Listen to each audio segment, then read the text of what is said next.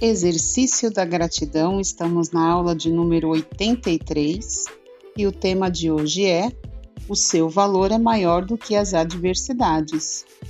Certo dia, um famoso conferencista começou sua palestra segurando uma nota de 50 reais.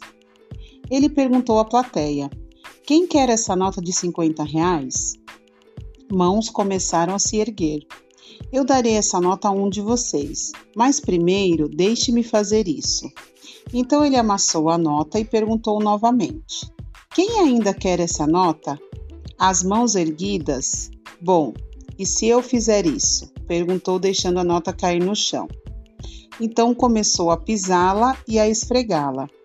Em seguida, pegou a nota imunda e amassada e perguntou: E agora, quem ainda quer essa nota? Todas as mãos permaneceram erguidas. Meus amigos, aprendam essa lição. Não importa o que eu faça com o dinheiro, vocês ainda vão querer essa cédula porque ela não perde o valor. Ela sempre valerá 50 reais.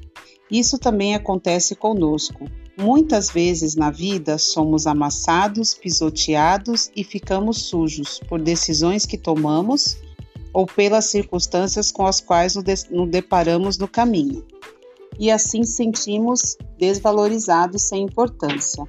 Porém, creiam, não importa o que aconteceu ou acontecerá, jamais perdemos o nosso valor, quer estejamos sujos, limpos, amassados ou inteiros. Nada disso altera a importância que temos, o nosso valor.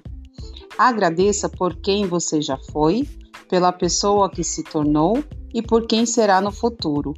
Honre a sua história, valorize os seus acertos e até os seus erros, porque eles foram oportunidades de aprendizado em sua vida. Não esqueça de repetir: a gratidão transforma e agora registre os três motivos pelos quais se sente grato. Até a nossa próxima aula. Obrigado!